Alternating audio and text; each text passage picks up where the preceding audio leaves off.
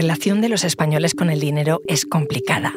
Hablamos de política, de religión, hablamos de sexo, pero comentar lo que ganamos con nuestros compañeros de trabajo sigue siendo un tabú. Ese silencio hace aumentar la desigualdad y agranda también la brecha salarial, según reconoce la propia Organización Internacional del Trabajo. Soy Ana Fuentes. Hoy en el país, el tabú del dinero. ¿Y si hablamos de nuestros sueldos?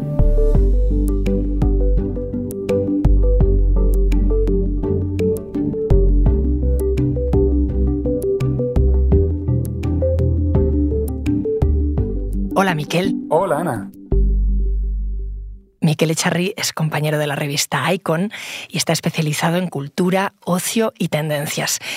Miquel, yo quería hablar contigo porque en el extranjero piensan de nosotros, de los españoles, que somos gente abierta, extrovertida, pero a la hora de contarle a los demás lo que ganamos parece que nos da pudor. ¿Por qué crees que hablar de dinero sigue siendo un tema tabú en España? Yo creo que por varias razones, y quizá la primera tendría que ver un poco con la educación católica. Nos inculcan de pequeños un poco la noción de que hablar de dinero es de mala educación, que es algo que hay que evitar, que es poner demasiado énfasis en, en temas materiales cuando se supone que en contextos sociales tenemos que demostrar otro tipo de intereses, otra esfera de intereses que vayan más allá de lo material. Me parece muy curiosa una expresión que usas tú en, tus artículos. Hablas de asalariados en el armario. ¿Por qué nos cuesta tanto decir cuánto ganamos?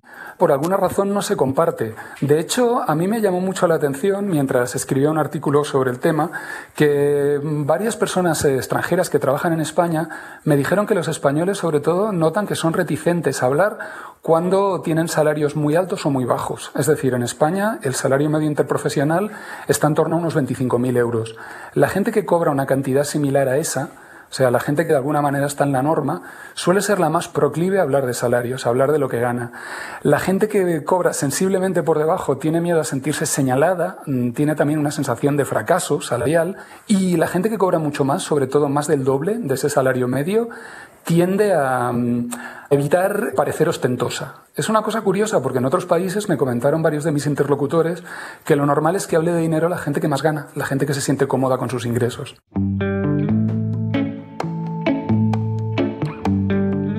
La verdad es que todos los días sí hablamos de trabajo. El trabajo eh, está mal hecho, hay que hacer esto, aquello, pero nunca hemos hablado, ha surgido el tema del salario, nunca lo hemos hablado, no, no ha venido la cosa.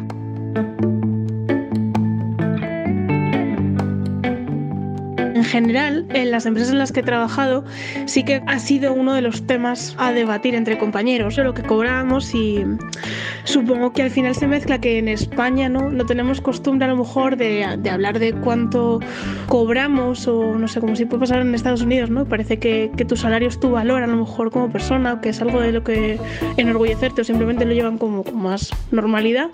Y, y aquí en España igual no tanto, siempre es un poco más tabú. Cuando he trabajado en empresas grandes, creo que ha sido más fácil hablar del salario que compartimos, supongo, porque todos estamos un poco en la misma escala. Sin embargo, eh, ahora que trabajo en una empresa más pequeña, es verdad que es algo que no se ha comentado desde ningún punto. Probablemente solo sepan lo que gano mi jefe directo y el jefe de la compañía.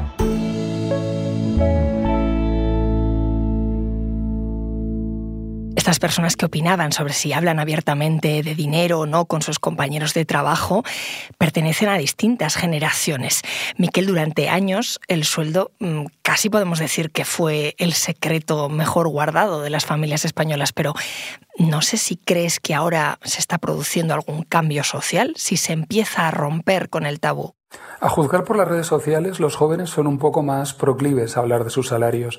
De hecho, tal vez porque entienden las ventajas de hablarlo. De hecho, yo he encontrado conversaciones en Twitter bastante interesantes. Por ejemplo, una conversación interesante que encontré fue a propósito de las huelgas en el sector de la, de la aviación.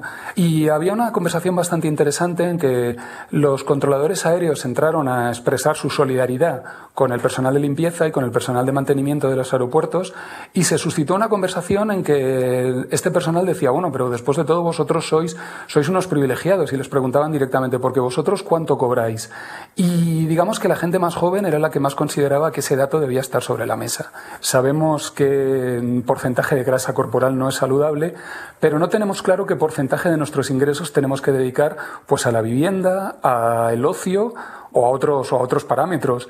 Y este déficit de educación financiera hasta cierto punto nos avergüenza y hace que seamos reticentes a hablar de dinero. Pero vuelvo al tema de la educación financiera. Hay un estudio de la Comisión Nacional del Mercado de Valores sobre educación financiera de hace un par de años que revela que los conocimientos financieros de los españoles están en una nota media de 6 sobre 10, es decir, un poco por debajo de nuestro, de nuestro entorno. Por ejemplo, Elisa Chulia, que es la directora de estudios sociales de FUNCAS, un centro de análisis dedicado a la investigación económica, dice lo siguiente. ¿Cuáles son las razones? Eh, pues probablemente tienen mucho que ver con que la educación financiera en España y en las instituciones educativas no ha sido, por supuesto, no ha sido una asignatura, pero tampoco ha sido un contenido transversal. Normalmente la educación financiera se dejaba en manos de las familias. Las familias son el principal agente de, socialización, es decir, las familias enseñan a los niños a manejar sus recursos, los recursos de todo tipo y también los recursos económicos. Dentro de los hogares eh, se ha invisibilizado la gestión eh, económica. Las finanzas se han invisibilizado porque se hace todo digitalmente y es más, cuando se saca dinero del cajero, pues lo que ven los niños, las niñas, es que se va a la máquina y la máquina te da el dinero. Y si no lo tienes en el teléfono, es decir, la relación, la vinculación entre trabajo retribuido y retribución o dinero también desde el punto de vista de, digamos, simbólico, también ha perdido mucho para los, para los que son pequeños, ¿no? Y todavía tienen que aprender. El dinero dentro del hogar ha perdido, digamos, presencia. Y las conversaciones sobre el dinero, en cierta medida, también.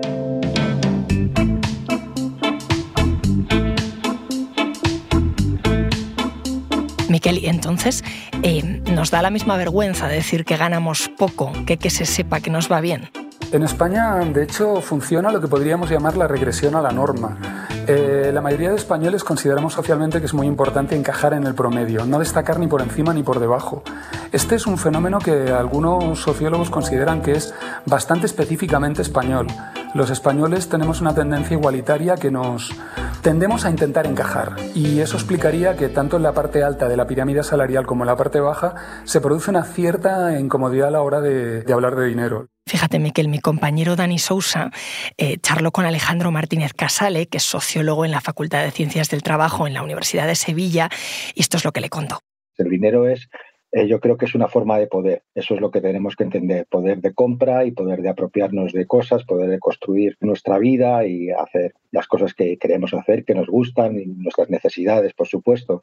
También es un poco nuestra cárcel, también es la medida de nuestras obligaciones y lo que tenemos que hacer para ganarnos la vida. ¿no? Y desde un punto de vista sociológico lo que tenemos que ver es un poco que el dinero no siempre es igual. El dinero tiene significados dentro de los diferentes contextos. Entramos eso en el campo un poco de la psicología en la cual en determinados contextos conviene, ¿no? Que si eres joven y se, te supone una gran gana de aprender y que vas a estar en una empresa y vas a tener eh, una gran oportunidad de conocer a grandes profesionales y es cierto y de tener una cualificación y sobre todo un nombre parece por como que si a ti el, el dinero no debiera importarte no es decir que que aparte de que algunos seamos más o menos tímidos o, más o menos sueltos para hablar de dinero por carácter, digamos un poco como que esa personalidad social, que es contextual, que depende de las dinámicas, se impone.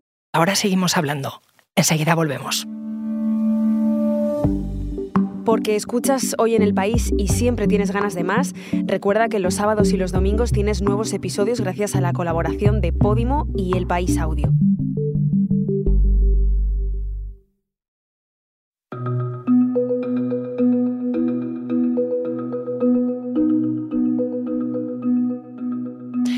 Los últimos meses, Miquel, eh, lo paradójico es que sí hemos hablado bastante de salarios, eh, concretamente pues de la subida del salario mínimo, de lo estancados que se han quedado los sueldos eh, en relación con la inflación, pero claro, siempre hablábamos en general. Em, parece que hablar en primera persona sí que cuesta. Esa espiral de silencio salarial, al final, ¿a quién beneficia? Pues mira, eh, según Laura Núñez Letamendia, que es profesora de finanzas en la IE Business School de Madrid, si beneficia a alguien es sobre todo a los empleadores. porque les permite practicar un cierto oscurantismo en términos de rango salarial. Y esto se nota en muchas de las ofertas eh, de trabajo que se publican, que son extraordinariamente específicas en cuestiones como los horarios, como el tipo de disponibilidad que se exige, como el tipo de carnets de vehículos, eh, pero en cambio son extraordinariamente vagas en términos salariales. Y Núñez Letamendia dice que esto es consecuencia indirecta de que España, que es un país con paro alto, siempre existe para el empleador la posibilidad de ofrecer un poco menos a un candidato con un nivel de cualificación suficiente. Es decir, empezar el proceso de selección sabiendo que no tiene por qué ofrecer un rango salarial determinado porque va a tener muchas solicitudes, muchos de los candidatos probablemente van a ser aptos y va a tener la posibilidad de quedarse con el candidato más barato dentro de los que encajan en los requisitos de la oferta de trabajo. En su opinión ese es el motivo porque gran parte de las ofertas laborales que se publican en España no tienen ninguna referencia al rango salarial, porque se pueden permitir el lujo de jugar con una cierta ambigüedad que les favorece en ese aspecto. Me estabas hablando sobre la obligación de publicar el sueldo o no en las ofertas de trabajo y hace unos meses entró en vigor justamente esto en la ciudad de Nueva York.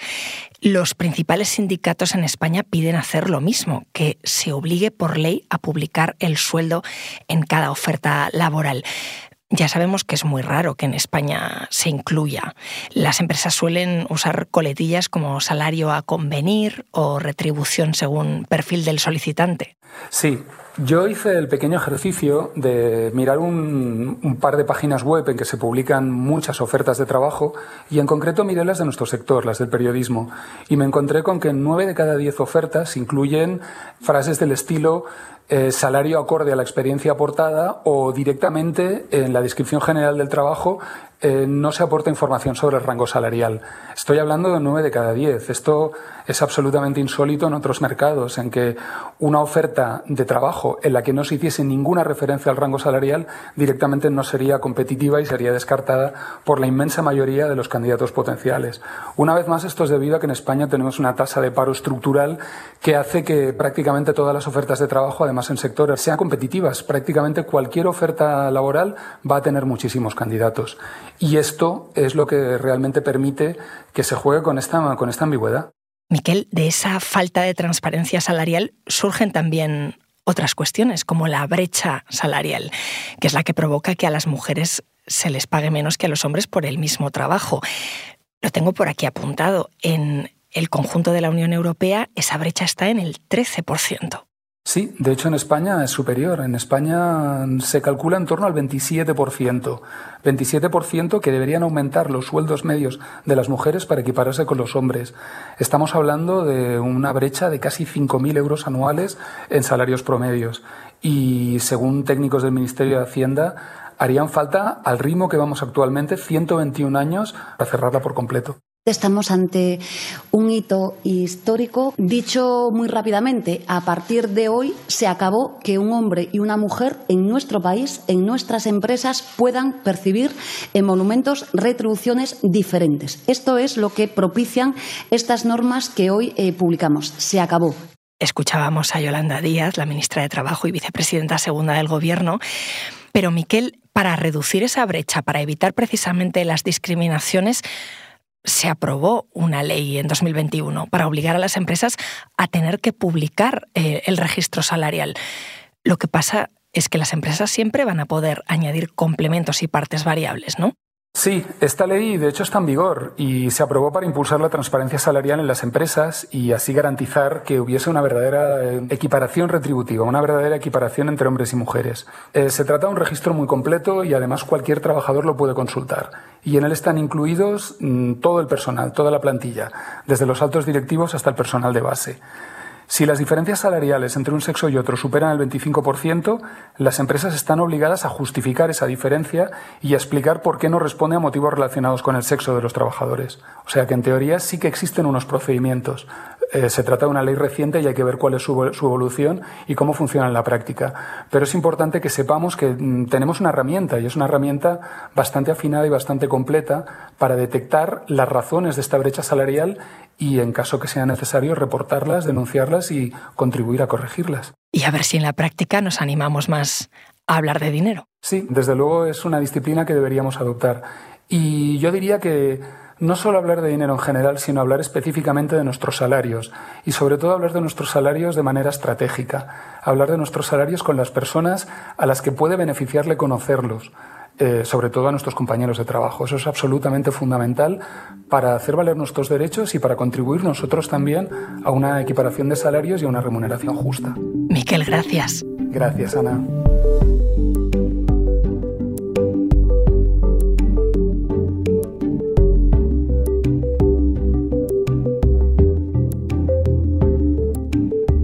Este episodio lo ha realizado Dani Sousa. El diseño de sonido es de Nicolás Chabertidis. La edición es de Ana Rivera y la dirección de Silvia Cruz La Peña. Yo soy Ana Fuentes y esto ha sido Hoy en el País. Mañana volvemos con más historias. Gracias por escuchar.